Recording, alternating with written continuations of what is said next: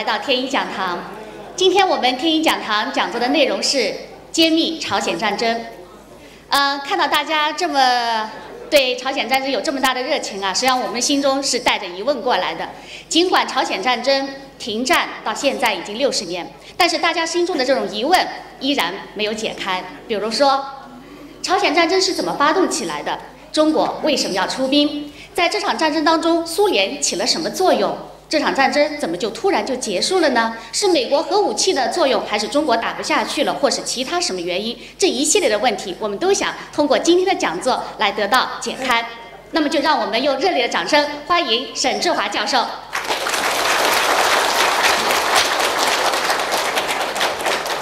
沈志华教授呢是华东师范大学国际冷战研究中心的博士生导师，通过这个利用解密档案对冷战史的研究呢，开辟了冷战史研究的一个新思路。下面让我们再次用热烈掌声，请沈教授为我们开讲揭秘朝鲜战争。朝鲜战争的问题确实，呃，是中国人特别关心的问题，呃，尤其是呃。比较年纪比较大的，这是可以想象的，因为是那一代人经历过的这个一个非常重要的事情。但是这件事情，人们的记忆曾经是非常错误的。那么我们搞历史学研究的，呃，它依据的是什么呢？依据的是档案文献。所以以前的历史记忆有错误，这个也也也也这个这个不奇怪。因为过去关于朝鲜战争的档案文献没有解密过，所以人们都不知道报纸上说什么就是什么。从苏联解体以后，俄国的档案开始解密，然后这个这个中国的档案也陆续的呃呃披露出来，这样从大概从一九九六年以后。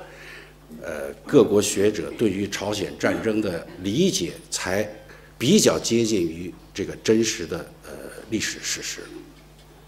那么过去美国的情况比较清楚，因为美国它这个按照二十五年解密法，呃呃不断的这个呃有材料披露嘛，所以美国关于朝鲜战争的政策的过程呢，人们是比较清楚的。人们不清楚的是中国跟苏联和朝鲜这方面。当然，现在朝鲜的档案没有解密，不过问题不是特别大，因为，呃，呃，朝鲜跟中国的交往和朝鲜跟苏联的交往，这个材料通过中国跟俄国的档案解密呢，基本上可以可以反映出来。那么，应该说，经过这十几年学者的研究，关于呃朝鲜战争过程当中，在铁幕另一边究竟发生了什么事情？基本上是水落石出的，不是说没有问题了，但是大的线线路、大的逻辑是是比较清楚的。那么今天呢，我主要讲一个朝鲜战争起源的问题。朝鲜战争起源包括呃两个大的问题，一个就是呃朝鲜战争究竟是怎么爆发的，第二个是中国究竟是怎么出兵的，因为中国出兵其实也是朝鲜战争起源的一个一个一个组成部分。嗯，我今天讲的东西呢，呃，如果不是档案文献，我会告诉你，因为有一些是有空档的，啊，不是说所有的文件都解密，或者解密了，我不一定都能找得到。那档案馆像海一样，这个你去你去找材料，啊，但是有些回忆录可以弥补这个这样一些缺失，所以，呃，以档案文献为主体，以这个当事人的回忆录为补充，我基本上够。这个呃，构建了一个呃，朝鲜战争起源的这样一个过程，所以今天我想呢，主要讲这这个问题，啊，呃，朝鲜战争的起源嘛，首先恐怕要讲三八线的问题啊，就三八线究竟是怎么划分的？因为第二次世界大战结束的时候呢，本来是呃，不管美国和苏联，他没有想到战争会那么快结束。因为太平洋战争的结束是比较突然的，所以他们在雅尔塔会议和波茨坦会议的时候都没有想到朝鲜问题，啊，没有做出一个明确的规定。其他是有规定的，比如，呃，这个海上作战由美国负责，中国陆地作战由由这个这个这个这个这个苏联负责，啊，只要主东北了，啊，那么对朝鲜半岛谁负责？没有谈到这个问题，所以战争一打起来，就是苏联一出兵，呃，原子弹一放，这个日本就要投降了。那苏联很，苏联军队很快嘛，他就进入到这个朝鲜半岛。这当苏联红军已经到达汉城的时候，美国军队还在冲绳岛，还差着六百海里呢。所以美国人非常着急，说这个不能让苏联就是独自占领朝鲜半岛，所以跟跟苏联达成一个这个这个交易协议，要求是从以这个三八线为界呢，双方共同接受日本的这个投降，一人一半儿。原来美国国防部和杜鲁门呢都没有想到，呃，斯大林会接受这样一个方案。为什么呢？因为他们完全处于下风嘛，所以他提个三八线，其实是给苏联一个讨价还价的一个一个一个一个余地的。啊，如果苏联呃不同意这个呃划分，啊三七线也好或者三六线，他们都是可以接受的。但是没有想到，斯大林毫不犹豫的就接受了三八线。当时美国人很纳闷，不知道为什么，说这斯大林脑子里进水了是怎么？这点事儿他想不明白。其实斯大林非常聪明，他怎么会不明白？他给杜鲁门写了一封信，他说：“我可以接受三八线，但这条三八线不仅在朝鲜半岛，它要向东延伸。三八线向东延伸到哪里呢？日本。你你看地图，你就可以看到，这个北海道的大部分都在三八线以北。”所以，其实斯大林的目的是想在日本本土登陆，但是美国不干，所以这个麦克阿瑟就把这事儿，呃，这个这个杜鲁门就把这个事儿甩给麦克阿瑟，麦克阿瑟就拒绝了，啊，这样子在一开始的时候，其实，在三八线的问题上，苏联吃了很大的亏，啊，呃，但是当时嘛，这个也没有办法，啊，这个，因为美国和苏联战后初期的一个主要趋势是是双边合作。来来来，这个呃呃统辖这个战后世界吧，所以这个事儿就就过去了。那么到了一九四五年这个呃莫斯科会议的时候，莫斯科外长会议一九四五年十二月，呃做了一个决定，就是对朝鲜呢实行托管，啊，因为朝鲜呃它是一个新解放的殖民地嘛，它是已经被日本吞并了。所以要要要要进行托管，托管一段时间以后再建立这个呃统一的这种政府。那么原来这个计划的就是雅尔塔会议的时候说是托管是四个国家，就是美国、苏联、英国和中国。后来英国首先退出了，他离得太远也来不了。后来蒋介石也退出了，这个蒋介石军队也到不了呃朝鲜半岛，就是打共产党还来不及呢。所以就剩下美国跟苏联了。这样子，实际上就成立了呃呃美苏联合委员会来处理朝鲜问题。那么到了一九四八年的时候，这个呃朝鲜委员会，其实到一九四七年的时候，这个朝鲜委员会就已经坚持不下去了，因为美苏之间的这个矛盾就越来越厉害，啊，特别是在这个呃。呃，欧洲的冷战爆发以后，就一九四七年的夏天，这个朝鲜联合委员会开会根本开不下去了，所以美国人呢使了一使了一计，就是这我们不管了，这个朝鲜问题跟你争争不下去，把这交给联合国了。那么联合国当然是在呃这个这个美国的控制之下，所以联合国就做了个决议，就要在朝鲜实行大选。那么这个时候，朝鲜南北呢已经出现了明显的差距。朝鲜北方呢，呃，原来苏军占领以后呢，是想搞一个呃联合政府，就是他所依靠的，因为当时朝鲜比较复杂，有共产党啊、民主党啊、什么什么自由党啦，各个党派。呃，当时苏联依靠的是是这个这个叫曹婉植的这么一个呃这么一个人，是个比较有。有影响力的、比较有权威的那种民族主义者，啊，然后才把这个权利，呃，把这个呃呃朝鲜的管理权利交给了金日成。金日成其实是非常年轻的，当时在，因为朝鲜跟中国的关系非常密切，他被日本侵占以后，大部分这个有有识之士、抗日分子都逃到中国来了，有的跟着国民党干，有的跟着共产党干，呃。有的资格非常老，你像这个，呃，崔庸健，那都是黄埔军校的教官，你想资格有多老？但是这些人苏联都没看上，最后就看上这个金日成。我看这个俄国档案里头，这个呃呃，苏联对金日成有个评价，说这个金日成，呃，工作积极啊，经常汇报思想，而俄语学得好，呃，是值得这个依赖的。啊因为金日成呢，他原来的时候是跟着杨靖宇在东北打这个这个抗日嘛，呃呃，这个这个东北抗日联军第一路军的，呃一个师长。不过那个师呃这个不是你想象的师，那一个师也就百八十人，后来这个四一年呃日本大扫荡的时候呢，呃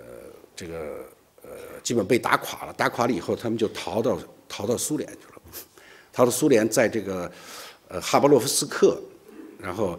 呃，建立了一个八十八旅，那是共产国际建立的八十八旅。八十八旅里头呢，有一部分就是朝鲜人，呃，后来就是朝鲜营，呃，金日成就是那个营的营长。然后战争结束以后，这个这个呃，苏联人就把这六十多人，呃，就送到了平壤。配合这个朝鲜占领，呃，就是苏联在朝鲜占领军的这个工作。然后在这个过程当中，慢慢就发现，哎，金日成比较又年轻，你看那会儿三十三岁，啊，这个又很忠诚，最后就决定把这个政权就就交给他了，啊，这样子呢，呃，四五年到四六年、四七年，朝鲜的局势比较稳定，因为在共产党的这个呃控制之下，搞土改呀、国有化呀等等，而南方呢非常乱。啊，一天到晚就搞选举，你说搞暗杀，弄得都乱七八糟的，哎，所以到四八年的时候，这个北方的这个经济呢，已经已经迅速的恢复，而南方呢，还陷于这个呃竞争的什么议会争论的过程当中，经济也没人搞，呃，比较比较比较乱。那么，当美国要在这个呃呃朝鲜半岛搞选举的时候，这个时候。北方就拒绝联合国的工作人员入境，那么就没有办法。当然，这个大韩民国是成立了，但是实际上参与投票的都是南方人。那么几个月以后呢，金日成自己建立了一个呃国家，朝鲜民主人民共和国。但是他建立的这个国家呢，其也是他认为我我这国家也是整个朝鲜半岛的，啊，和你这个呃联合国建立的其实是一样，所以。你看那个朝鲜的宪法，首都不是在平壤，是在汉城。大概我记得是大概到一一九七八年八七年代末，才是八十年代初的时候，呃，这个这个朝鲜才定都于平壤，就是他承认这个事实了，反正也过不去了，啊，那么因为这样一种态势出现，呃，所以，呃，两个朝鲜这个。这个呃国家出现以后，就出现了一个问题，就是这国家怎么统一的问题。当时李承晚也是想北进，因为李承晚认为，你你你选举他的连人都不让你进去，这个这个这个联合国官员你怎么搞选举？没法搞，只有靠武力。金日成也认为必须靠武力。武力打下南朝鲜才能统一，所以在这一点上，南北双方的想法是一样的。但是当时美国人和苏联人的想法也是一样的，就是不能采取军事手段来解决这个呃统一的问题。为什么呢？因为当时这个呃美苏之间的这种呃。呃，争夺在欧洲已经是愈演愈烈，他们都不想在远东，在远离他们核心利益的一个地区再发生一次美苏之间的冲突。哎，所以一九四八年这个呃北朝鲜成立以后，呃苏联就主动提出了单方面撤军。到四八年底的时候，苏联军队全部撤出了朝鲜半岛，给美国人甩那儿了。所以美国人也觉得很难堪，是因为你占领朝鲜半岛是为了接受日本投降，日本都投降好几年了，你还不走？而且俩国家都已经成立了，所以美国人也要撤。那李承晚不干，说你这个不能撤，你撤了我怎么办？我连军队都没有。那会儿南朝鲜没有军队，就一支警察部队。说你好歹你帮我建个国防军嘛。这样子，美国人呢又在朝鲜待了半年，帮助这个呃李承晚建立这个五万人的这个国防军。美国人呢其实也知道这个呃李承晚的心思，他拿这支军队就是想北进。所以美国人走的时候很聪明，他没有给李承晚留下重武器。我不给你重武器，我看你怎么进攻，你只能防守而已。其实苏联呢也是这个心思。呃，一九四九年三月，就是苏军全部撤退以后，金日成到莫斯科去了一趟，去见这个斯大林。当时呢，呃，表面上是是搞一个经济文化上什么协议，这是公开的访问。但是私下里，金城谈到了，呃，这个呃呃国家统一的问题。斯大林当时提醒他，说国家统一可以，但是不能使用军事手段。啊，你可以和平统一，不能打仗，除非李承晚发动进攻，你可以反击，那个时候你可以用军事手段。这就是斯大林给金日成画一条线。那么金日成就回来了，回来嘛心里挺。不踏实，所以四月份他就派金一，就是当时朝鲜人民军的总政治部主任，到了北平来找毛泽东。那个时候毛是刚从西柏坡搬到北平，还没进驻紫禁城呢，还在这个香山那个双清别墅。然后他见了毛刘周朱，谈了一圈儿，啊，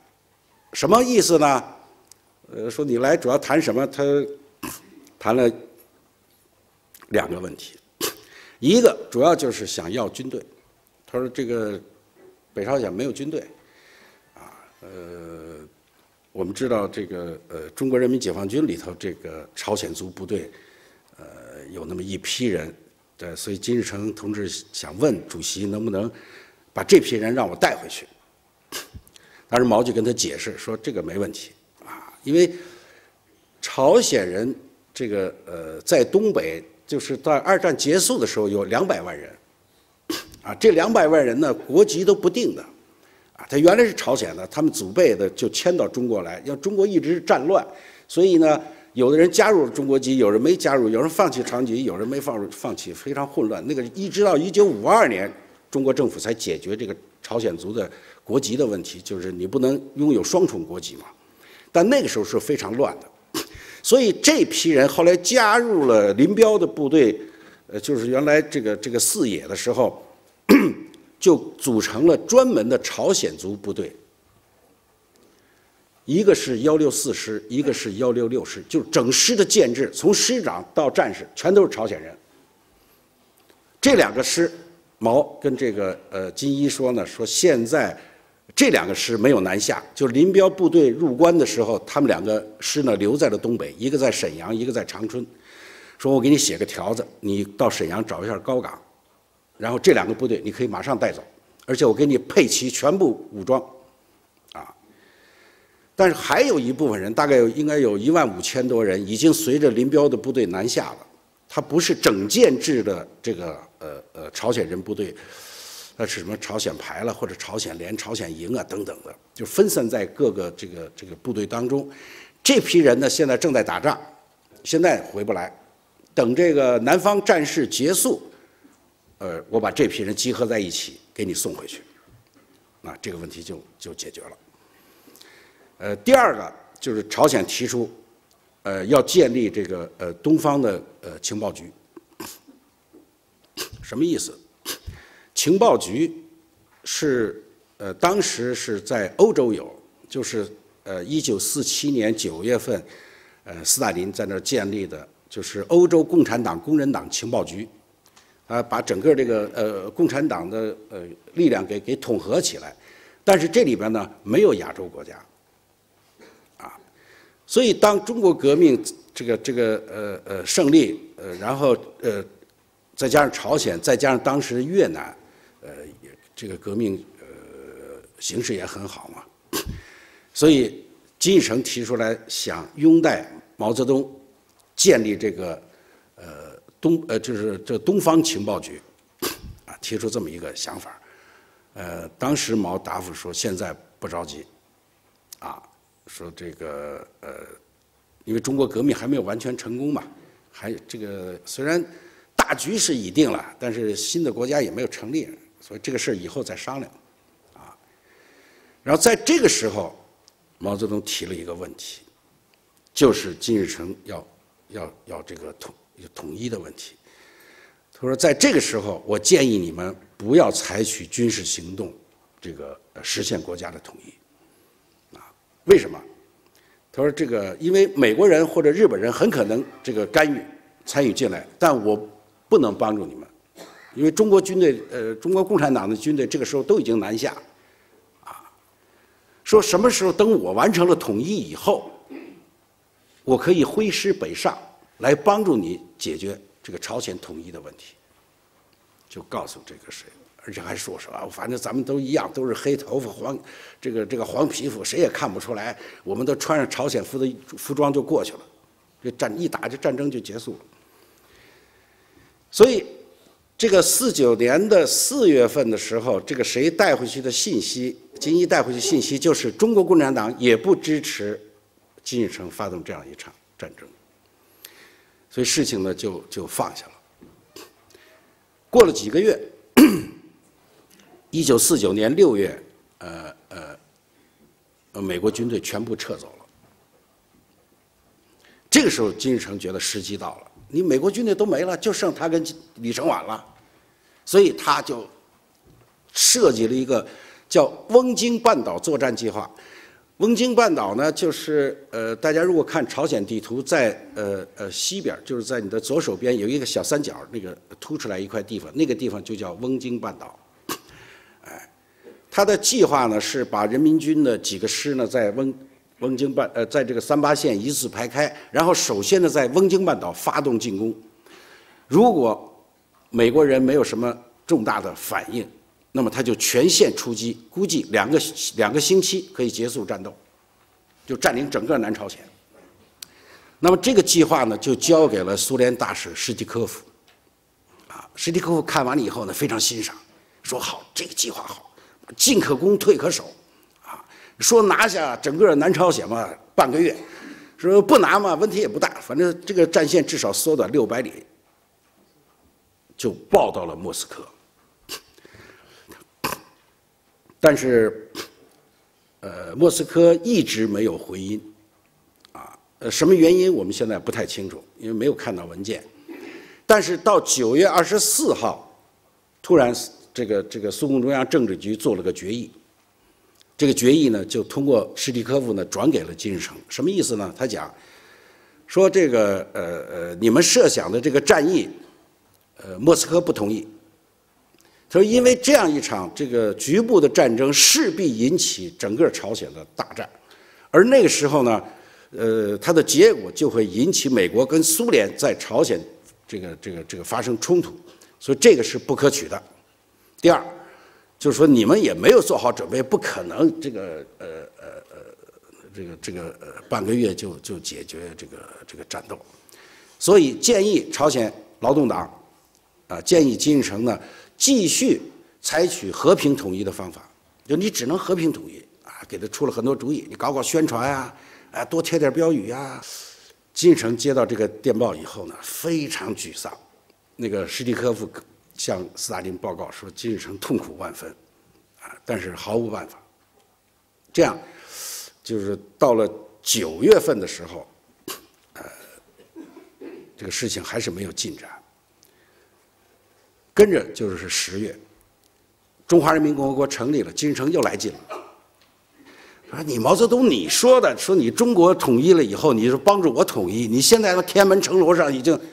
宣布中华人民共和国成立了，所以他就给毛发了个电报，说是不是现该轮到我统一了？这个时候毛就很难办，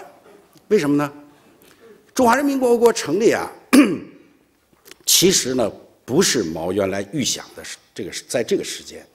啊，他原来想在一九五一年呃五零年什么时候呃这个这个再再再成立这个新的政府，因因为当时整个这个南方的问题没有解决嘛，你不要说台湾跟西藏呃呃问题没有解决，整个广东、四川、西南都没有解决的嘛，那会儿重庆就天安门，所以毛呢原来是想等这个至少把大陆的问题都解决以后再成立新的政府，但斯大林不干。说你毛泽东，你不能这样，你老不成立新政府，你让我们很为难。我们到底是承认你们，还承认蒋介石？所以后来说好吧，那就十一就十一就就成立了。所以他不好答复这个金日成，那么他就给斯大林打了个电报，说这个斯大林同志，啊，这个这个金日成现在还是想，呃，就是采取武装的手段呃解决统一问题，又来找我，我现在就。不太好办，你看是不是你出面？十一月五号，斯大林回电，啊，说毛泽东同志在朝鲜的问题上，我和你的立场是完全一致的。呃，这个问题呢，你不要着急，我来说服这个金日成。所以到了十一月份的时候呢，呃，苏联和中国的意见还是一致的。啊呃，是不允许金日成发动这样一场战争。那么我们看到的，在俄国大使馆和莫斯科之间往来电报，一直到十二月，就经常不断的出现这种电报，就是莫斯科在责问苏联大使和苏联顾问，呃，军事顾问，就是因为朝鲜半岛在三八线附近不断的发生这个呃呃零星的军事冲突。就是呃一会儿你放一枪啦，一会儿我打一炮啦，就是呃闹点事儿，所以这个呃莫斯科非常呃烦恼，就是经常是发电报骂他们，说你们怎么搞的？这个这个这顾问一天到晚就这点事儿都干不了，就老让这个说你们的主要任务就是不要让朝鲜半岛处于紧张状态，你说你都做不到，他是做不到，因为两边都想打，你说都把部队怼在那儿。可不是一会儿他打他一下，一会儿他打他一下，所以到十二月底的时候，大概还是这种状态。这个时候，毛泽东到了莫斯科。啊，毛去呢，当然主要是去谈这个中苏同盟条约的问题。但是你看，毛泽东跟斯大林的第一次见面，就是十二月十六号两个人的会面，第一段话讲的就是这个问题。斯大林问毛泽东同志说：“你找我有什么事情要问吗？”毛答说：“我想请斯大林同志对未来的这个亚洲国际局势做一个估计，说和平究竟能维持多久？因为中国现在刚刚建国，需要一个和平的国际环境，搞这个经济建设。”斯大林说：“我想，这个十年到十五年应该是没有问题的。”然后他又开了个玩笑说：“只要你不打，金日成不打。”我想二十年都有可能，意思嘛就是利用这二十年的时间，你们好好搞和平建设。当然后边他们谈了很多问题，呃，一会儿我会讲到。从这儿可以我们可以看出来，就是到十二月底的时候，这个时候双方的看法还是完全一致的，就是要保持亚洲处于一个和平的环境，啊，不在这里呃引发什么。冲突，特别是军事冲突，但是不到一个月，事情就起了一个天翻地覆的变化。从现在档案文献看，一月十七号，这个朝鲜驻驻中国大使李周渊呢，他要上任。那么按照惯例呢，金日成就组织了一个这个欢送的呃呃呃这个宴会。请了这个中国大使、苏联大使啊，各方的官员，大家来开会。呃，一边开会，然后就是是吃饭嘛，呃，设宴招待。这个酒过三巡，金日成就醉了。啊，这这不真醉假醉不知道，反正他这摇摇晃晃起来呀，哎就又吵又嚷，就一把抓住这个史蒂科夫苏联大使的手啊，说我现在非常痛苦啊。这个，他说：“你看朝鲜这个几千万南朝鲜劳动人民也，在水深火热当中等着我去解救。呃，这个但是这个斯大林同志不让我去啊，这个说非让我用和平统一的方法，呃，这个现在和平根本就没用啊，说让我等着金日成呃不是李承晚发动进攻，我再反这个反攻，他到现在这个李承晚也不进攻，我怎么反攻？啊，游击队也不解决问题，我只有打过去，啊，有点说这个醉话。这个史蒂科夫呢，已经被莫斯科这骂得狗血淋头啊！他非当时汗都下来了，他也不知道该怎么答复，赶赶快，这金同志您这喝多了，赶快回去睡觉去吧，给给给给给给扶走了。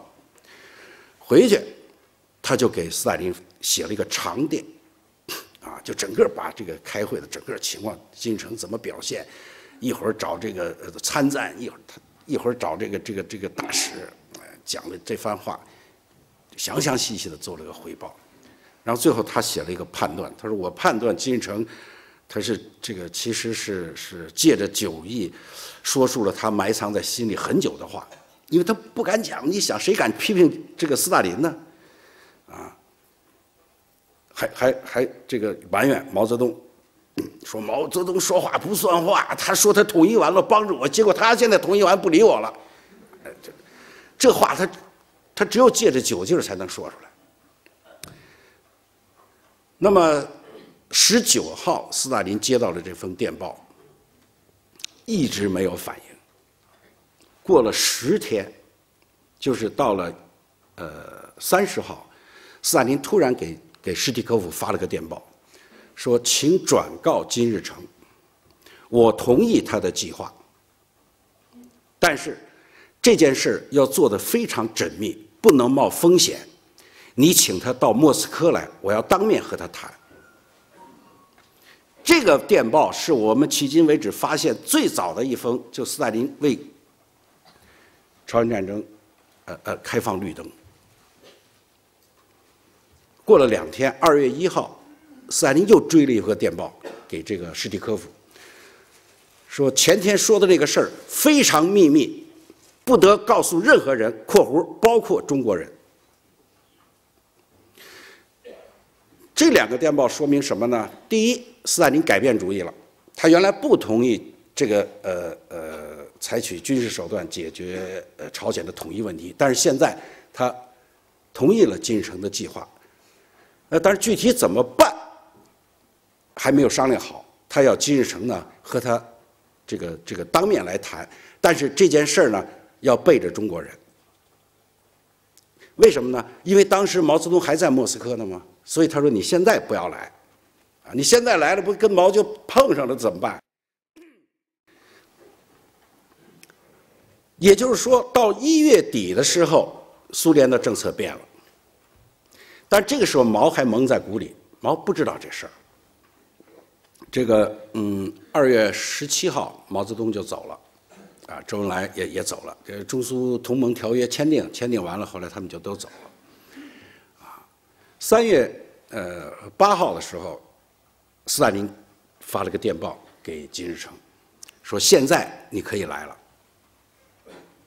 所以金日成呢就做了一番准备，然后坐着火车嘟嘟嘟，哎，大概四月十号就到了莫斯科。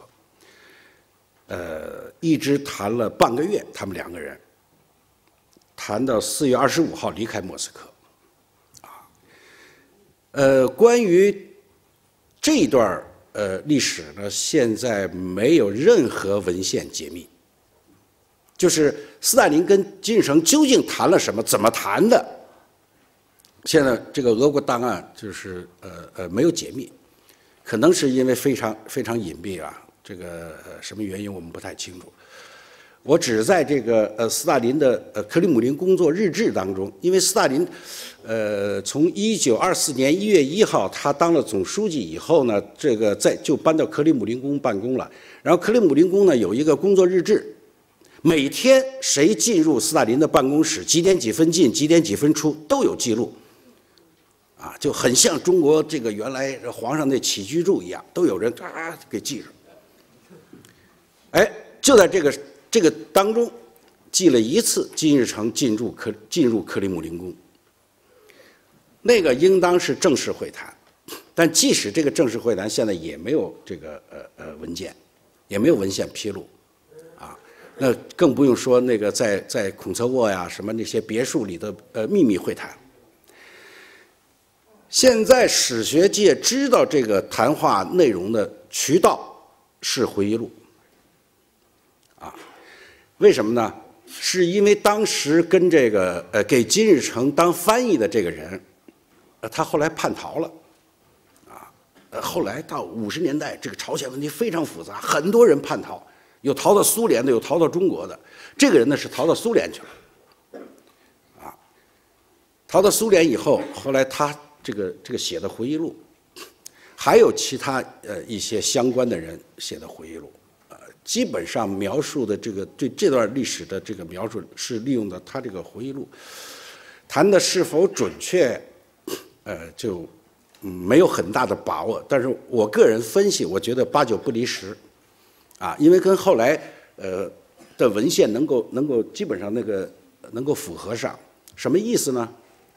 他主要谈了这么几个问题：第一，说金日成呢是非常担心啊这个呃美国人干预的问题，所以他主要问金日成说：“你要打起来，万一美国人要干预怎么办？”啊，说金日成呢，这个这个这个充满信心的回答说：“斯大林同志，这个不是问题，啊，说第一，我发动的是一场闪电战。”啊，四天就解决战斗，这美国人根本来不及这个这个反应。而且他跟朴宪勇一块儿去的，朴宪勇呢，当时是朝鲜劳动党的这个朝鲜共产党主席。后来南北分裂以后呢，呃，他在汉城就待不住了，待不住他就迁到呃北朝鲜来。北朝鲜呢就成了劳动党的这个这个这个这个呃呃不是劳动党，就是这个北朝鲜这个副首相兼外相。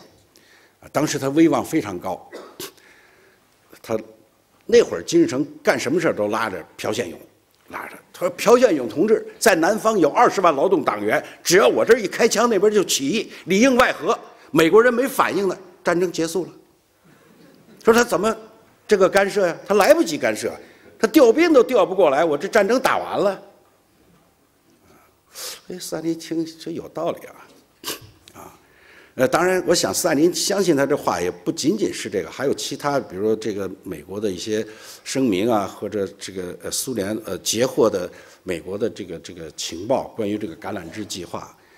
就是他这个说的呀，呃，主要不在于金日成是不是发动呃呃闪电战或者战争能多少结束，其实主要是美国的这个战略预测，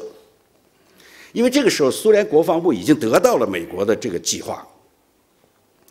就是美国原来设计的，在朝鲜，如果朝鲜发生战争的话，美国军队呢立即撤离，不在朝鲜半岛跟共产党打，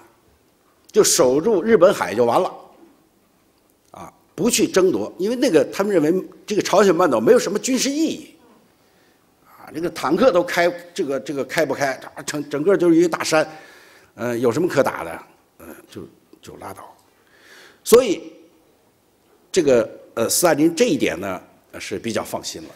那金日成又有这个保证，又有这个信心。第二个问题，那就是呃呃，斯大林非常关注的。他说这个事儿啊，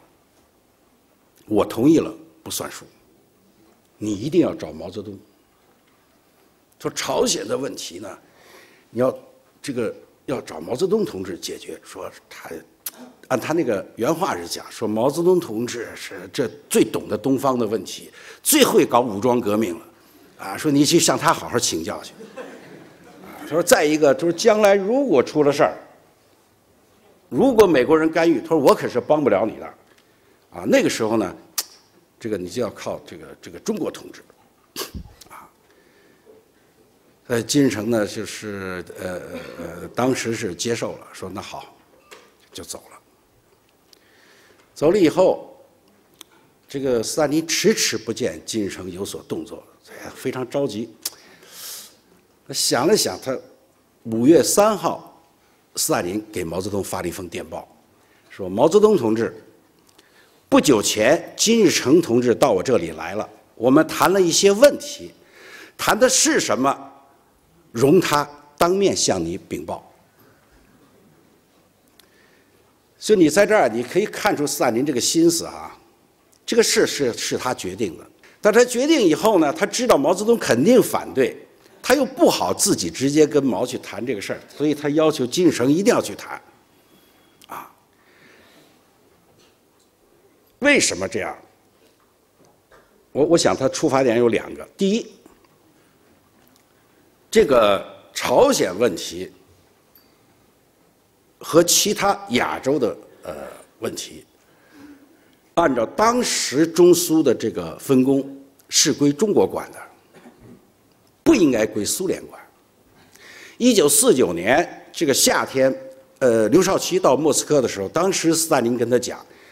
说呀，这个中国共产党是很了不起啊，你看自己就把天下打下来了啊，这个很能干，说以后这样子。整个国际共产主义运动呢，咱们两个呃，咱们两家这分工合作。欧洲的革命以后归我管，亚洲的革命就拜托中国共产党了。所以刘少奇回来跟毛汇报，但是毛当然很高兴，是吧？这个亚洲嘛就归他管了。但是你这个时候，金日成自己不是这个斯大林自己私下跟金日成商定了，决定了朝鲜的事情，而背着毛泽东。这不是一个很大的麻烦？你将来怎么面对毛泽东啊？你已经把亚洲问题托付给人家了，然后你背后捣鼓捣鼓，呃呃，搞了一个，而且这个问题恰恰就是毛不同意的，所以他要解开这个扣啊！你不中苏同盟条约刚签订，你就背后搞这个捣鼓这事儿，你想他怎么说得出去呢？第二个，就反映出斯大林这人做事是非常的缜密。就是虽然他判断美国人不会出兵，而如果他要认为美国人一定会出兵的话，他就不会发动这场战争。所以他判断美国人不会出兵，但万一美国人出兵了怎么办？这苏联他又不能上，他不能跟美国在在在在朝鲜刀对刀枪对枪的干，那个时候就只能靠中国人。所以这是斯大林的一个一个比较比较比较比较呃深远的一个考虑。所以他在催促金日成说：“你得赶快去。”结果到了五月十二号还不动身，斯大林着急了，就又发了个电报给史蒂科夫说：“怎么搞的？你这个这个金日成还不去北京？”这这个史蒂科夫跟金日成一讲，第二天十三号，金日成就赶快跑到北京来了。十三号晚上，毛泽东跟金日成进行了会谈，一谈就谈崩了。经常讲说：“毛泽东同志，我呢刚从这个呃莫斯科回来，斯大林同志已经同意我的计划了。”这个毛泽东说：“不会吧？说我也刚从莫斯科回来呀，这斯大林没跟我说这事儿。不是说您走了以后我才去的，这就谈不下去了。啊，一个说是斯斯大林同意的，一个说不知道。半夜十一点半。”周恩来紧急召见罗申，苏联大使，把这个事儿前前后后跟他讲，说金城来了，说什么什么，说斯大林同意的，怎么怎么怎么怎么样，说毛泽东同志要求斯大林同志立刻给予答复，到底是不是这个苏联同意的这个事儿？所以是这个这个罗申呢，呃，紧急又发了个电报回去，十四号上午，斯大林回电。说这个，请转告毛泽东同志，由于国际形势发生了变化，史蒂科夫同志，史蒂呃不是这个这个这个这个菲利波夫同志，就是斯大林了，呃，同意朝鲜同志们的意见，但是这件事儿最终要听中共中央同志们的意见。如果毛泽东同志认为现在这个不合适的话，呃，那么呃，就讲这个什么朝鲜的统一啊，民族的解放啊，哎，就要推迟。但到底怎么办？你们自己商量。嘣，就把球给踢回来了。所以十四号下午毛接到这个电报以后，就很难办。啊，这都知道这个呃，这个斯大林跟金日成确实已经经过商量了这个事情。所以到十五号的时候。呃两个人再会谈，毛的态度就全变了。啊，这个根据这个呃苏联大使的汇报，呃和和北京这个驻北京的苏联大使，就是还有驻朝鲜两个苏联大使都讲了这段后来会谈的这个内容，然后把这个内容报告给莫斯科。那么根据这个电报呢，大意毛泽东是这样讲的：说这个啊，金日成同志啊，说我不是不同意你用武力解决这个呃国家的统一的问题，枪杆子里面出政权吗？我就是这么干的，啊，所以这个你这样做呢是正确的，但是我原来的计划是，你容我先解放了台湾，等我把台湾拿下。我把部队往北调，然后帮助你一块儿去解放南朝鲜，啊，那不是很顺理成章、很容易的事情吗？啊，他说，但是现在既然斯大林同志和你已经决定先这个让你采取行动，那么我就把台湾的事情放一放，啊，呃，你就先先打，啊，那么。请你告诉我，现在你需要什么？是要人还是要枪？说那个金日成当着苏联大使的面一拍胸脯，说我所要的一切，斯大林同志都给我了，扬长而去。所以毛非常生气，而且走了以后就没消息了。从来跟这个中国之间的这个这个电信来往就就中断了，没有。实际上，呃，从现在看到的档案文献，包括回回忆录的材料，呃呃，原来呢，呃，朝鲜人民军确实做了一个呃呃作战计划，但是因为他们没有打过仗，这个特别是没有打过大规模的这种战争，所以这个。这个他们这个参谋参谋部设计的这个计划就是很不成熟吧？那么送上去以后，苏联顾问一看，哎呀，说你这什么计划？你都不知道先打炮还是部队先步兵先进攻？给烧了扔了，说还是我们来一个吧。所以实际上，真正朝鲜战争的作战计划呢，是苏联人这个呃苏联红军呃不是苏联顾问呃呃制定的，叫做呃先发制人的作战方案。啊这个这个呃，整个这个文件已经解密了，啊，它就是设计的呃非常精密，就是这个呃凌晨四点打炮，打炮四十分钟以后呢，呃，这个分七路进攻，啊，什么哪路打哪儿，哪路打哪儿，然后包抄那个那个汉城怎么怎么样设计的，四天以后拿下汉城，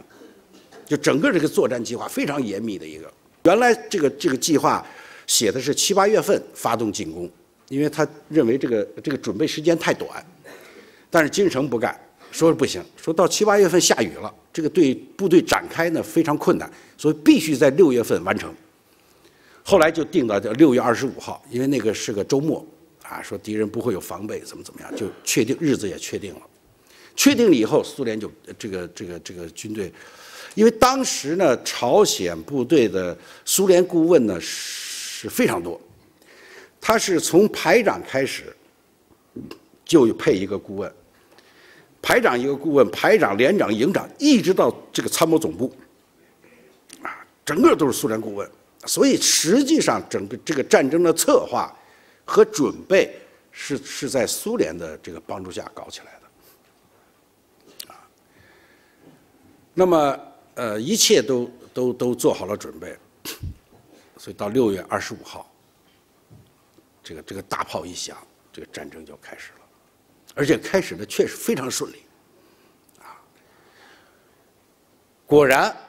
按照这个呃原来的作战方案，是四天以后，六月二十八号拿下了汉城。金日成呢非常高兴，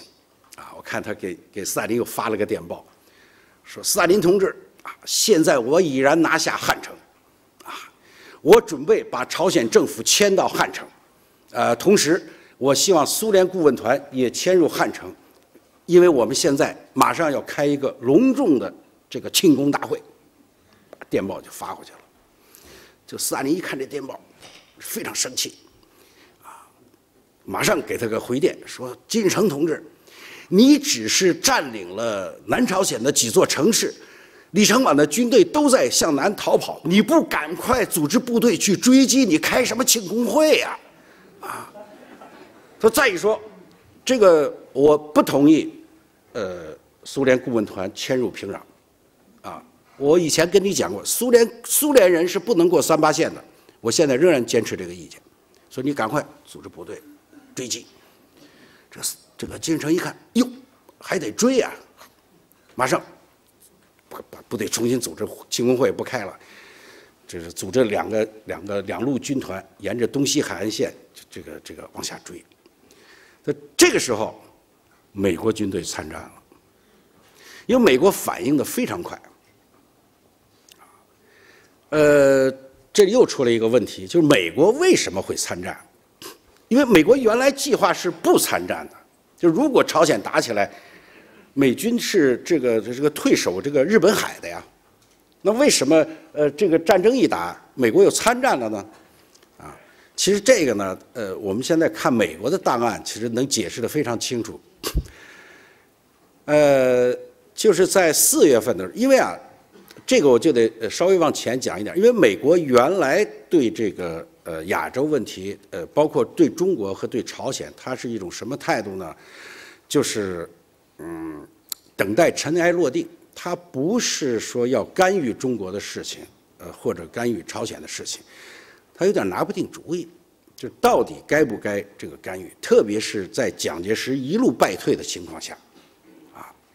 那么到了十二月份的时候，这个问题就已经迫在眉睫，他必须要解决。为什么？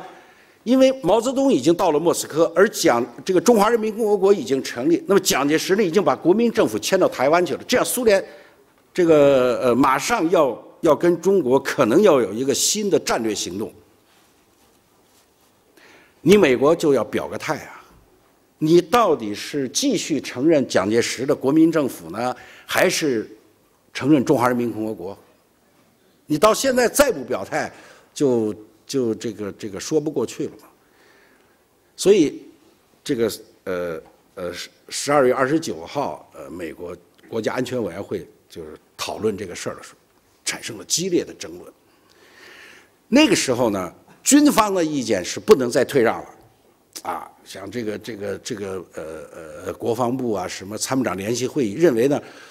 呃，说这个美军在这个。呃，中国军队一路往南下打，美军就一路撤退，现在就剩一个台湾了。如果美军再撤退，那么把台湾就让给中共，这个会对美国在太平洋的防御线这个造成很大的威胁，所以不行，说不能再退让，一定要保蒋介石，要保台湾。但是国务院的意见不一样，呃。这个这个呃，艾奇逊讲说，这个呃，我们现在不能从军事上看问题，必须从政治上看问题。什么叫政治？说你们想想，美国的敌人是谁？美国的敌人不是中国人，是俄国人呐。说如果美国现在把他的主要的兵力、这个这个钱财都用来跟中国人打仗，跟中国人这个这个这个发生冲突的话，那么只能让俄国人。这个站着看笑话，这样我们从战略上的选择就失败了。所以，战略的选择最重要的一点是不要让中国跟苏联结成联盟，至少让毛泽东保持一个中立，这样在美苏两个大国之间的就一个宽大的这个缓冲地带，就不会发生美苏之间的冲突。这个呃，杜鲁门一听说你这讲的有道理。但是你怎么不让中国跟苏联结盟？这个艾奇逊说：“这非常好办，你把蒋介石卖了就完了吗？说共产党现在就差台湾没解放，你把台湾让给共产党，他一定感感激你的好吗？他这样子他就不会跟苏联搞到一起去。嘿，杜鲁门一听说这话好，所以一月五号杜鲁门就公开发表声明。”因为来不及了，你再传递信息，他也没地儿传去，怎么就公开公开讲？那会儿毛泽东已经到了莫斯科，搞不好他们俩就签了约了，怎么办？所以一月五号发表公开声明，讲台湾从来就是中国的领土，美国对台湾没有任何野心。如果这个台湾海峡发生了一场战争，那是中国的内战，跟美国一点关系都没有。什么意思？说共产党你要打台湾，你尽管打吧，跟我美国没关系，我不参与。他这话当然是说给这个毛泽东听的了，他又怕毛泽东没听明白，所以一月十二号呢，这个艾奇逊又发表一个公开讲演，这讲的就更露骨了，说呀，历史上中美就是友好的。他说：“中中国同胞们，你们想想，他说我们美国人什么时候侵略过中国？啊，八国联军也没我们的份儿啊。”说到现在，中国那么多这个外国租界地，有美国的租这个这个租界地吗？没有啊。而二战的时候给了中国多少援助，不是美国人给的？他说：“但你们想想，你们丢失的东西都哪儿去了？什么新疆现在在谁的控制之下呀？外蒙古是怎么分出去的呀？还有你们东北的一百五十万平方公里现在哪儿去了？”所以他这个讲话讲完一传到莫斯科，这斯大林气的说：“这不是。”这明摆着挑拨离间吗？这个，啊，所以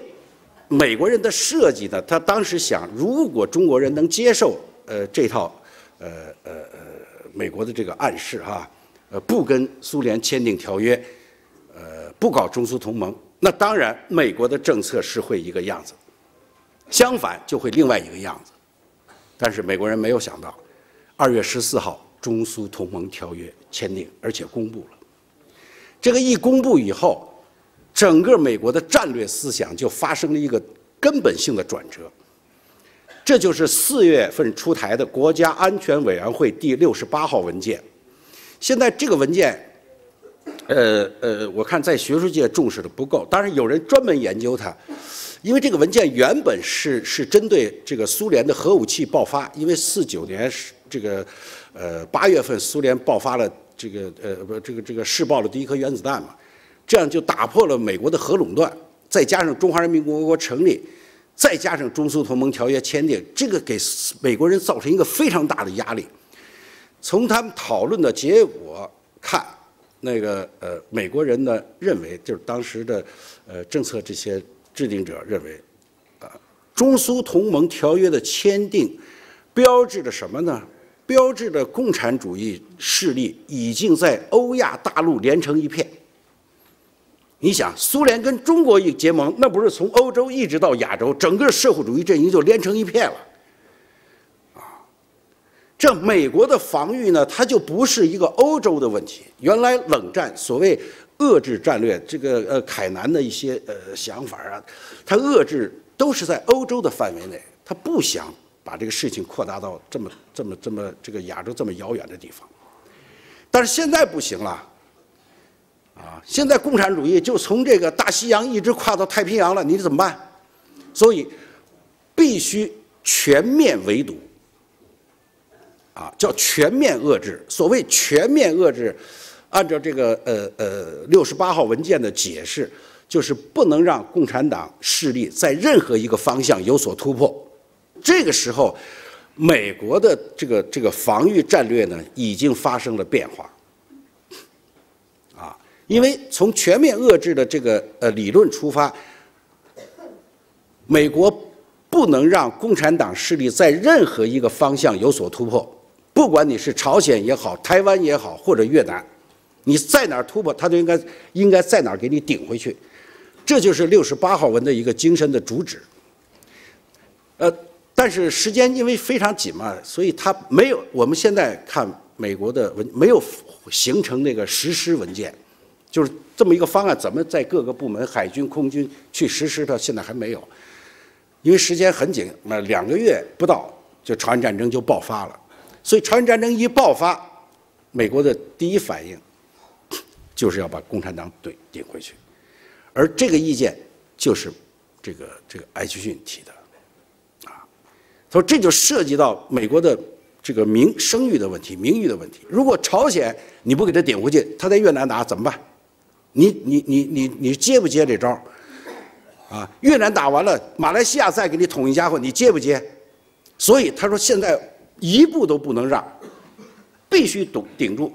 就是共产党现在在任何一个方向上突破，你都要把它顶住。这就是美国为什么突然决定参与朝鲜战争的这个这个这个这个原因。啊那么美国一参与朝鲜战争，这个问题就复杂了，立刻就引出了一个一个一个重大的问题，啊，说你金日成能不能顶得住？金城如果顶不住怎么办？斯大林是是是很有考虑的，所以七月二号，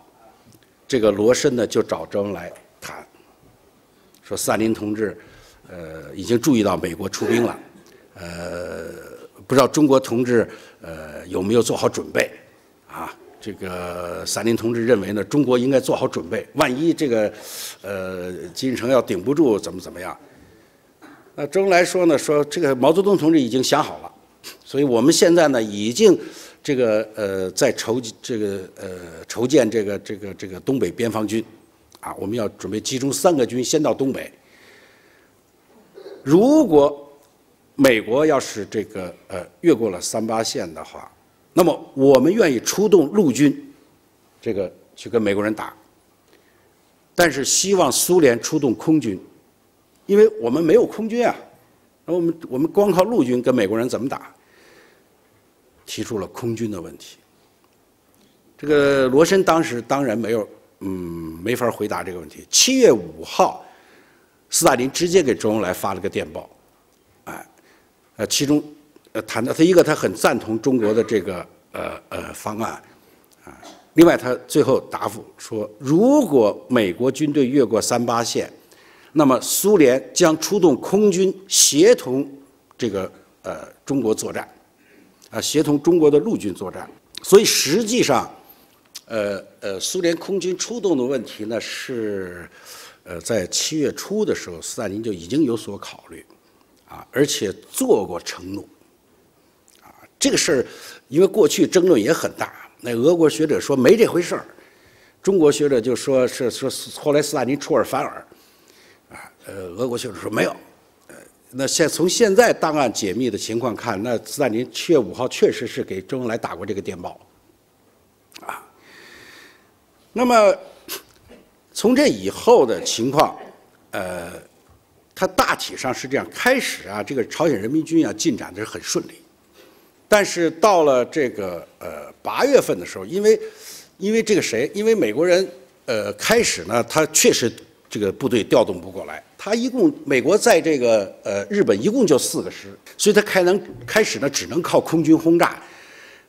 最早派了一个营的先遣队在大田着陆，结果全军覆没。你想，那朝鲜人民军就人海战术，像浪一样的哗就往南滚。你是一个营投投这个跳伞下来，那不全给卷里头了啊？所以这个这个一直退退到什么呢？退到这个洛东江。就是大概到了整个朝鲜半岛南端，呃，这个地方，慢慢的才才稳住脚，而这个时候美军的登陆才开始，呃，实施，啊，它都有个准备过程嘛，所以在这个时候呢，呃，呃，金日成就就感到很，呃，就很没有把握了，呃，我看了有一封电报，就是大概在呃八月初的时候吧，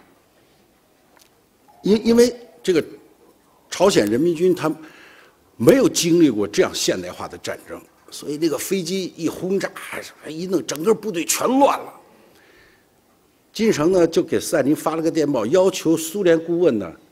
必须南下，说你这个苏联部顾问不南下，我这个战争没法打了已经。哎，那后来呃斯大林还是答应，虽然斯大林很不满意，呃史蒂科夫。这个就是首先答应了这金日成这要求，但是他也没办法，他也知道如果苏联顾问要不南下的话，金城的部队真的就乱了，啊！但是他就提了一条，说这个呃，这可以呃派顾问去，但是把军装全脱了，你们谁到朝鲜去，呃南朝鲜去，都算是这个《真理报》的记者，啊。是你们自愿去的，啊，跟政府没关系，啊，然后他又跟施蒂科夫打了个专门写了一段，他说这个事儿呢，就你个人负责，不能，呃，他们死了没关系，但是不能让他们落在美国人手里，啊，这他主要是不想，就是斯大林不想留下一点痕迹，就是苏联在参与这场战争。我还看一个电报很有意思，呃，他不是援助这个北朝鲜一艘军舰啊，所以这苏联人呢就开着军舰就进了这个港口了。进完了人就要走，这金城不让走，说你不能走啊，你们走了我们怎么没人会开这军舰了？给给斯大林发一电报说您能不能把你这个领航员呀、驾驶员都给我留下？说要不然你们走了，我们这军舰等于没人开，没用嘛。斯大林回电，不行。啊，说我可以帮你训练这个驾驶员呐，什么领航员，但是苏联的这个人员必须撤回，他不能参与战斗。包括汽车也是，啊，一次给了苏联，给了朝鲜这个三千辆汽车，朝鲜没那么多司机啊。说就是跟那个苏联要司机，斯大林也是说这个我可以帮你办个这个驾校，啊，司机没有。后来就又找中国人要，这是从东北派了一大批司机过去，啊，所以当时斯大林的这个想法呢，就是避免让让让让美国人呃不是让这个苏联人呢，呃，就是给美国留下这个这个借口口实。金日成呢就就有些怨气啊，所以他就呃呃跟这个呃史蒂科夫讲，他说苏联人也不帮我，那么应该让中国人来帮我。说，既然美国都出兵了，已经美国人可以帮助李承晚，为什么中国人不能帮助我呢？那这个，呃，这个这个呃，毛泽东呃也提出这个问题了。毛呢，其实从七月份开始就想把部队派过去。从我们现在看的中国的档案文献和这个俄国的档案文献，呃呃两边这个这个一对比，他至少有三次提出这个问题。这个呃，当时中国的设想呢是这样子的，全部换成这个呃朝鲜人民军的这个军装。我在俄国档案里，因为我还专门看了那么一一段他讲的就是我们要的这个人民军的制服的样板什么时候这个给我们发过来，说急需这个，因为他他要把整个换成这个朝鲜装过去，所以他本来的设想呢是，呃，把几个军的部队全部。呃，变成朝鲜人就就过去，仗反正打完就完了。特别是到了这个八月份，八月份在罗洛东江这个呃呃战争就处于这个交织状态，这个他们也打不过去，呃呃，这个这个这个谁也反攻不过来，这样子，斯大林呃这个这个毛泽东就非常担心，所以他给金城这个呃通过谁啊？通过这个这个呃中国的联络官叫柴军武。啊，就后来的柴成文转告金日成，说你这样现在非常危险，啊，也也通过苏联大使转告几个几条路线，呃，渠道，呃，来告诉，呃，因为朝朝鲜是一个呃狭长的岛国嘛，呃，两边随时可以这个呃美军可以从侧后登陆，说如果一旦被切断这个后方的话，你整个全军就就完蛋了，所以你要用重兵来防守。东西海岸线，但是我知道你现在没抽不出重兵来。他说我有啊。他说中国军队可以换上朝鲜的服装过去帮你守后方，你呢在前边打。金城觉得这个想法非常好，所以他就找史蒂科夫，就说你请示一下金斯大林同志，说我们现在就想让中国出兵。结果这过了好几天，他追问说莫斯科没答复这个事儿。没答复嘛，他就不敢，呃，不敢动，啊，就这样子呢，就拖拖拖，一下就拖到九月份，啊，当时啊，毛都跟这个，呃，有一封电报说的都非常明确了，毛电报里甚至说，说美国的登陆的地点很可能就在仁川或者元山，啊，都在三八线附近的一个一个一个西海岸，一个东海两个港口。说你要特别防止这个，这但是当时金日成做不到，啊，那么斯大林呢后来给他一个回电，啊，因为他这第二次他这个金日成又要求中国出兵的时候，呃，斯大林给了个回电，啊，说你这个要主要靠自己的力量，啊，现在这个你不要都老指望别人，说这样我再给你点飞机和这个呃呃呃呃什么大炮什么这种这个给你装备再给你一些。这样就把他给稳住了，但是九月十五号，美国果然就仁川登陆，啊，一举成功。因为仁川那个地方，它确实是不容易登陆成功的。我到那去专门去去考察过，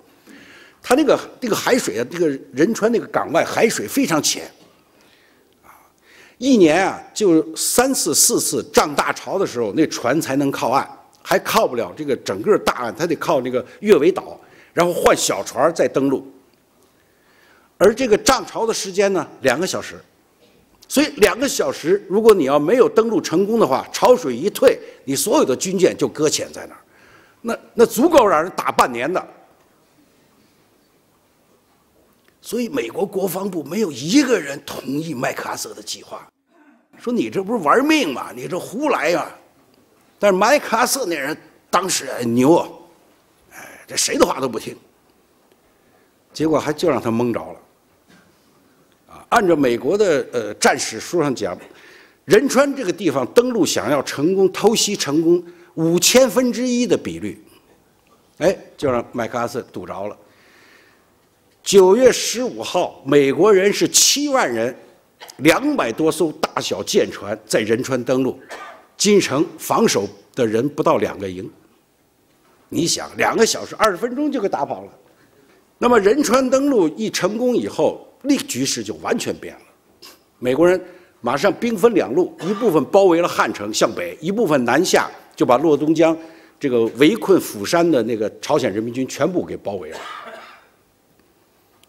这形势就非常危机了。所以九月十七号，周恩来紧急召见这个朝鲜大使，说现在情况已经非常危机，如果朝鲜政府有什么要求，马上提出来，我们立刻做。意思就是要出兵嘛，这会儿，啊，刘少奇这个这个这个也传递了相应的信息。所以到二十号的时候，这个呃朝鲜劳动党政治局就开会说怎么办，啊，说这个呃到底是让不让请不请中国来出兵？啊，金城说说这事儿还得问斯大林呢，说如果斯大林同志不同意，这个咱咱们也不敢私自做主啊，到时候斯大林会不高兴啊，你讲你。你要人给人，要枪给枪，要炮给炮，什么我都给你了。最后，你自己私自又找中国人帮忙，这算怎么回事儿？所以不行。他说还得请示，他又找史蒂科夫说赶快请斯，这是情势危机。你你得给我个答复，你到底是怎么着？因为斯大林一直没有答复嘛，他已前面请请示了好几回了。这次斯大林给答复了，九月。呃，这个这个这个这个二十四号，斯大林回电，说这个，呃，现在朝鲜呃呃金日成和这个朝鲜劳动党主要的任务就是要坚持，说革命最重要的事情就是坚持，哎，说这个这点困难算什么？说二十年代有十四个国家干涉俄国，那我们就是因为坚持，所以我们战胜了敌人。所以你要发扬革命无产阶级精神，什么什么大无畏的什么什么，你只要坚持下去，胜利终归是你的。这个金日成一看，这明摆着嘛，这还是不让中国人出兵嘛，让我坚持得。大家开会说不行，这还是不能让中国参与这事儿。这都到了什么时候了？都到了九月这个这个这个二十七号。九月二十七号呢，汉城已经被重重包围。而南方的这个呃战事呢，呃呃，在平壤是一点消息都没有，整个联系中断，啊，他根本不知道南方发生了什么。后来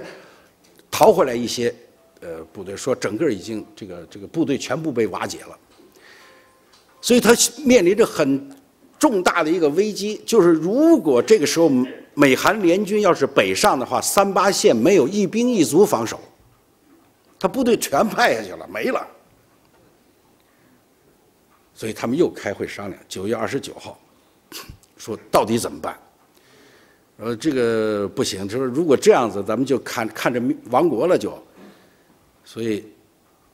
这个呃，谁？这个这个金日成又给斯大林写了一封亲笔信，因为他原来请请求这个事儿都是通过苏联大使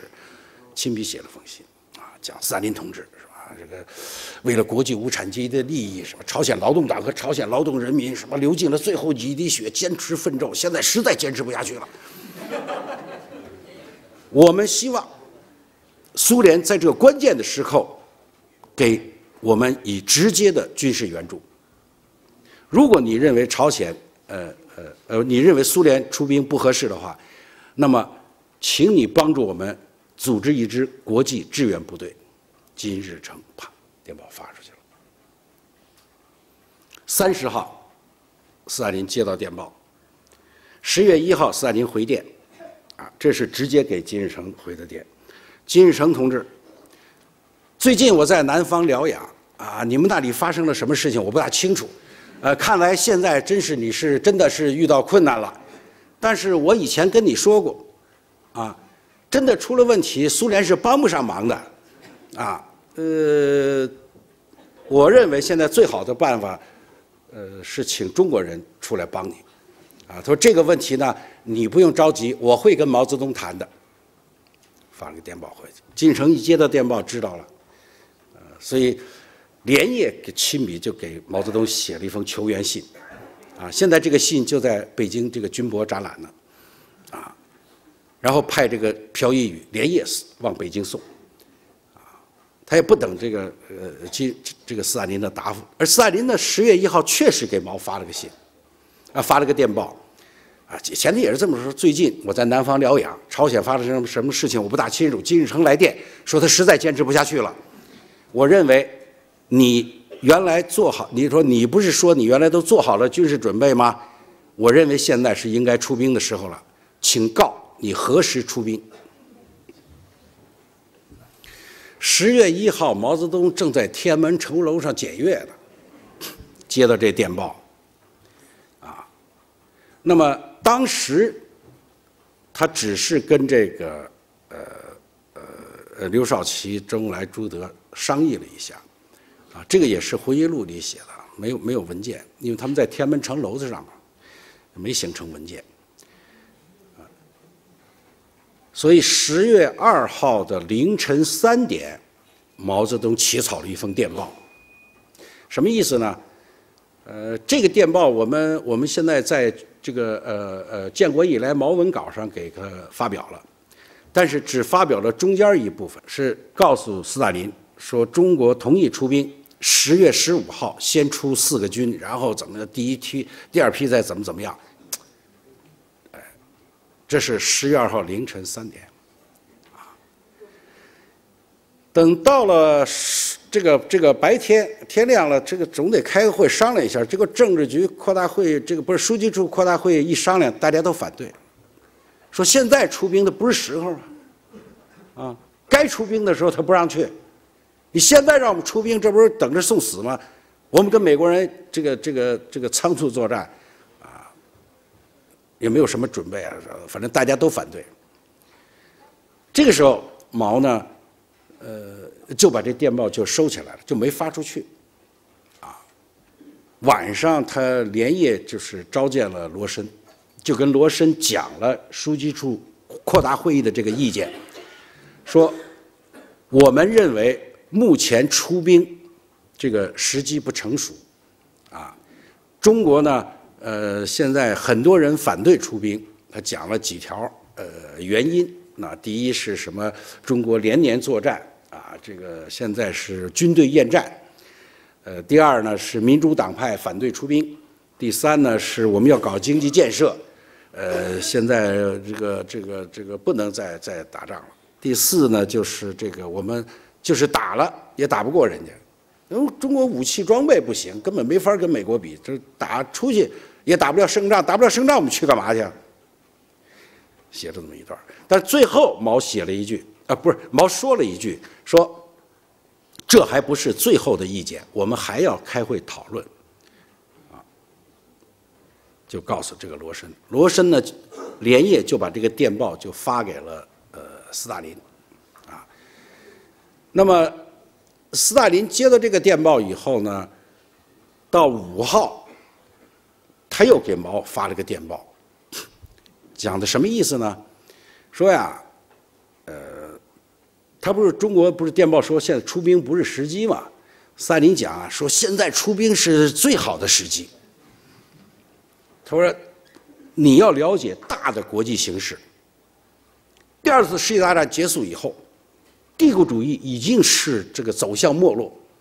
啊！你看，他说日本完蛋了，德国完蛋了，这个英国也衰败了，法国一蹶不振，意大利也也完了，现在就剩一美国人了。只要你和我联合，把美国人打败，实现共产主义的日子就不远了。那个时候，你的台湾问题就顺便解决了。大意啊，这个电报发过来了，他发过来的时候呢，这会儿毛泽东呢正在召开这个。政治局扩大会议。那么，根据这个参加会议的一些人，像聂聂呃这个聂荣臻呢，后来这个杨尚昆他们的回忆录来来来看，还包括彭德怀的这个回忆录看，当时呢，大体上情况是这样。呃，开始大家四号那天争论呢，这个没有结果。彭德怀因为来的晚，他不知道彭德怀那会儿在在在在西安的嘛。呃，西北军军政，呃，主持军政，他不知道是让到北京开开开这个什么会，他以为要开发大西北，卷了一大堆图纸就进京了。我一一进中南海一看，他不对劲儿，怎么搞的？大家都是死气沉沉的，他也没敢说话。晚上就回去住北京饭店。呃，九点钟，邓小平去了，啊，说老彭啊，出事儿了，这个朝鲜打起来了，这个毛。坚持要出兵，大家都反对，说毛泽东同志让我转告你，明天九点丰泽园单独召见，你好好想想吧。所以彭德怀这个一夜没睡着觉啊，就想着主席单独召见，肯定是让我支持他的意见啊。啊，第二天早上九点，他到了丰泽园一见面，这个老彭，你说该不该打？这彭德怀就把他想了一夜的话，告诉毛泽东了，说啊，如果苏联完全撒手，我们也不能参与，不能打；如果苏联半撒手，就是他能帮着我们一把，跟苏联联合，还可以跟美国人有一拼。这毛泽东一拍桌子，等的就是你这句话呀！走吧，上会上去吧，拉着彭德怀就进了这个这个怀仁堂。所以，这个十月五号下午政治局的会议，才是做出了中国出兵朝鲜的最后那个决定，就是在十月五号下午这个会议做出来的。因为有人挂帅了嘛，啊，毛泽东有坚持，所以大家也就没有再说话。那么以后的事情就是十月六号召开第二次国防会议，呃，十月八号就下达了命令，就具体分工啊什么什么都搞好了。但这个时候。这个呃，毛泽东担呃这个这个担心一件事儿，什么呢？就是苏联的空军。我真的把部队派出去，回斯大林空军没到怎么办？所以不行，这事儿他就让周恩来、林彪说：“你们俩必须亲自去一趟，得跟斯大林当面讲，得让他当面确认这件事儿。”所以十月八号，周恩来和林彪就上了飞机，啊，毛同时给这个呃斯大林发了个电报。说我们现在已经决定出兵，啊，但是还有一些具体问题，呃，我让林彪和周恩来呢和你当面去商量，他们已经飞去了。十号，周恩来和林彪就到了黑海，因为这个当时呃呃，他得走那个莫斯科转转机，结果双方一谈就谈崩了。我想啊。当然，这个呃呃会谈的过程啊，现在没有文件，但是会谈的结果有文件。啊，原这个文件公布的最晚，大概是呃呃零七年是零六年才才解密的，就是这黑海会谈。所以黑海会谈一直是个谜，到底怎么谈的，人都不知道。就是靠施哲的回忆，还有这个俄俄国人的回忆，就当时的参与会谈的人。那么现在大概情况是比较清楚的，就上来一谈呢，周恩来就讲中国出兵怎么怎么困难，说我们现在这个，呃，这个军力不行啊，这个不行，那个不行，怎么怎么样。后来这个呃呃那个呃斯大林说你究竟什么困难？你这个说清楚。那周恩来说归根结底两条：第一，我们武器装备不如人，所以非得靠苏联的先进装备。那斯大林说这个没问题。你要什么给什么，要多少给多少，你说吧。啊，所有苏联的装备随你要。好，这个解决了。第二个问题，说中国没有空军，啊，我们只能出陆军，但是一定要有苏联的空军配合，否则的话，我们没法跟美国打仗。啊，他这天空全是人家的，你怎么打呀这仗？哦，斯大林说这问题嘛，这样子，说这个这个陆军呢，这个呃准备比较容易是吧？你打个背包，扛个枪走了。说空军呢技术性非常强，要不这样，你们先上，你们先出兵，先打着，两个月到两个半月以后，苏联空军准备好了，自然会出动。周恩来一听说这哪行啊？说我们前面打，你万一你要不去了呢？两个半月谁知道发生什么事儿啊？我说不行，哎，说要出动咱就一块儿出动，哎，要不然我们也推迟，我们等你们空军准备好了，咱们一块儿这个打。就就是就呛呛呛呛来呛呛去，呃，争论来争论去，后来这个斯大林不干了，说既然这样算了吧，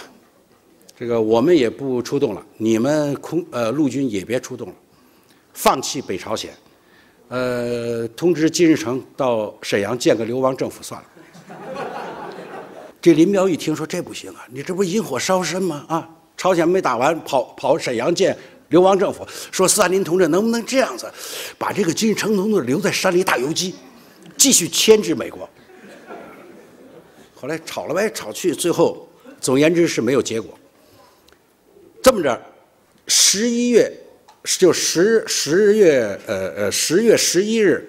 斯大林和毛泽东就联名给毛呃不是呃呃和周恩来就联名给毛泽东发了个电报。讲什么呢？说中苏两国领导人经过仔细的这个磋商，认为这个现在呃只能放弃北朝鲜。原因是中国军队没有做好准备（括弧包括空军）。所以我一看这文件，我就知道肯定斯大林起草的。那空军又不是中国的，什么叫括弧包括空军？说中国军队没有做好准备（括弧包括空军），啊，所以就怎么就是下边列了一个大单子啊，就什么呃老弱病残到苏联远东撤退到苏联远东，残余部队撤退到吉林和辽宁进行整修，然后金日成同志到沈阳建流亡政府，什么什么，呃苏联大使协助金日成撤退，啊，最后写了一句，说呃。最后的呃，毛泽东同志，呃，最后的意见由你来决定，哎，又替给毛泽东了。所以，这个呃，十二号毛泽东接到这个电报以后，傻眼了。就本来说好的嘛，我出陆军，你出空军，咱们一块打就完了。你现在弄这么一个，所以连夜把这个呃呃彭德怀啊什么全给叫回来了，召开紧急政治局扩大会议。到底怎么办？说现在，这个这个这个斯大林同志这个决定这个不出兵了，这个开始啊，因为你仔细看那个电报，就你就知道毛这个思这个这个思路的变化。他是呃下午三点接到这个电报的，当时就是是苏联那个大使来送这个电报，说斯大林同志呃送来一个电报给您看，当场要答复，所以。这个呃，当场他的答复是我同意斯大林同志的意见，这是毛泽东第一个答复。完了，到了晚上九点五十分，毛泽东又回了个电报，说我仔细考虑过，我还是同意你的意见。就是到晚上，他还是决定就不放弃朝鲜了。但是第二天，这个政治局开了一天会。但同样，开会的内容我们不太清楚，啊，因为现在这个这个没有看到文件，但结果是知道的。就这个会开完了以后，他立刻给斯大林、周恩来同时回电。他给斯大林回电就是说，我们经过反复的商量，决定还是出兵，啊，即使你这个苏联空军，呃，晚到，我们先出兵。然后他又给周恩来发了个电报，他给周恩来讲电报，讲了为什么这样。他一个头我们经过讨论，觉得还是必须得出兵，不出兵不行。为什么不行？他没说。啊，这个又是个又是个问题，就是毛泽东为什么一定要出兵？啊，就是斯大林已经给你呃一条退路，你可以不出兵了，呃，他为什么还一定要出兵？呃，这个也是史学界争论比较大的一个一个一个问题，因为这也涉及到动机啊，它不是个过程，它是脑子里怎么想的。到了呃会议结束嘛，呃，他就把这个结果告诉这个谁了？呃，周恩来了。但是他跟周恩来讲了，后边是更重要的。他说还有两个事儿，你必须再找斯大林。第一。他说他的所有的武器装备，现在我没法给他钱，我没钱。现在中国哪有钱啊？你问问斯大林能不能作为贷款，打完仗咱们再算账。第一，第二，他说你要让斯大林保证两个月到两个半月以后出动空军。他说这样我们可以先出动，但是呢，我们改变一下做法，你先出动，你先不跟美国人打仗，得找一地儿先藏起来，这不一样吗？等着两个月以后武器到了，苏联空军到了，咱们再跟美国人干。啊，先找个地方防御，哎，构筑工事什么的，他说他，这不一样吗？哎，所以这这这是毛，你想他怎么考虑这个问题的？那么周恩来这会儿已经回到莫斯科了，所以见斯大林是是不容易，斯大林还在黑海，所以他就找了莫洛托夫谈这个事儿，说主席来电，呃，这个又讲的什么什么这个情况。然后莫洛托夫跟这个呃呃呃斯大林商量，最后答复这样的。说这个武器装备以贷款的方式，呃，提供给中国没问题，啊，而且我们还可以按半价计算，啊，这个打完仗咱们就算你们欠的债，打完仗咱们再还。他说第二个，这斯大林同志讲，即使苏联空军出动，也不会过鸭绿江。这周恩来一听就急了，说我们是在朝鲜打仗，哎。你这空军不过鸭绿江，你算出战吗？他也没法跟莫洛托夫说了，赶快坐飞机就回来了。先打一电报告诉毛泽东，跟着坐飞机就回来。十七号，毛泽东一接这电报也傻眼了，说你这不是坑人吗？我们在朝鲜打仗，哦，你这空军不过鸭绿江，你算协同我们作战？赶快把金日成不是把那个彭德怀又给抓回来了。彭德怀那会儿四十二军已经先遣部队已经过江了。他这当时在吉安这个这个这个这个这个丹东两个渡口，呃，准备渡江呢嘛。十八号再次召开政治局扩大会议，这个毛泽东给十三兵团发了个电报，就照原计划出动。所以十月十九号的晚上七点，呃，这个东北边防军就是呃建制改为中国人民志愿军。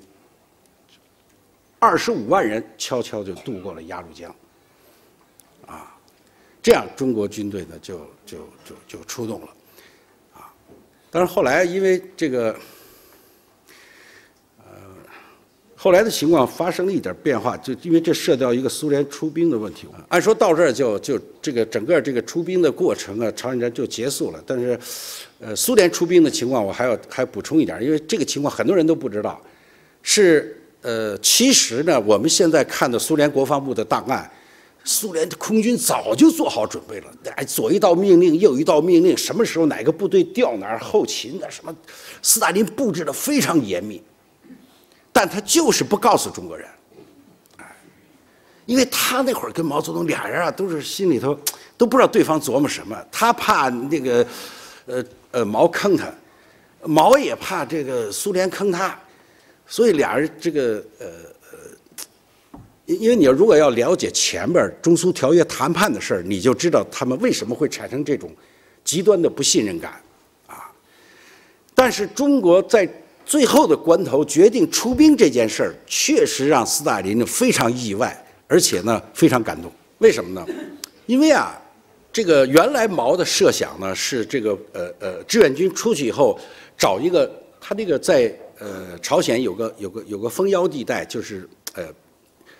比较好防守的。原来想把部队安置在那儿，呃，不出战，就在那儿等着，等着两个月，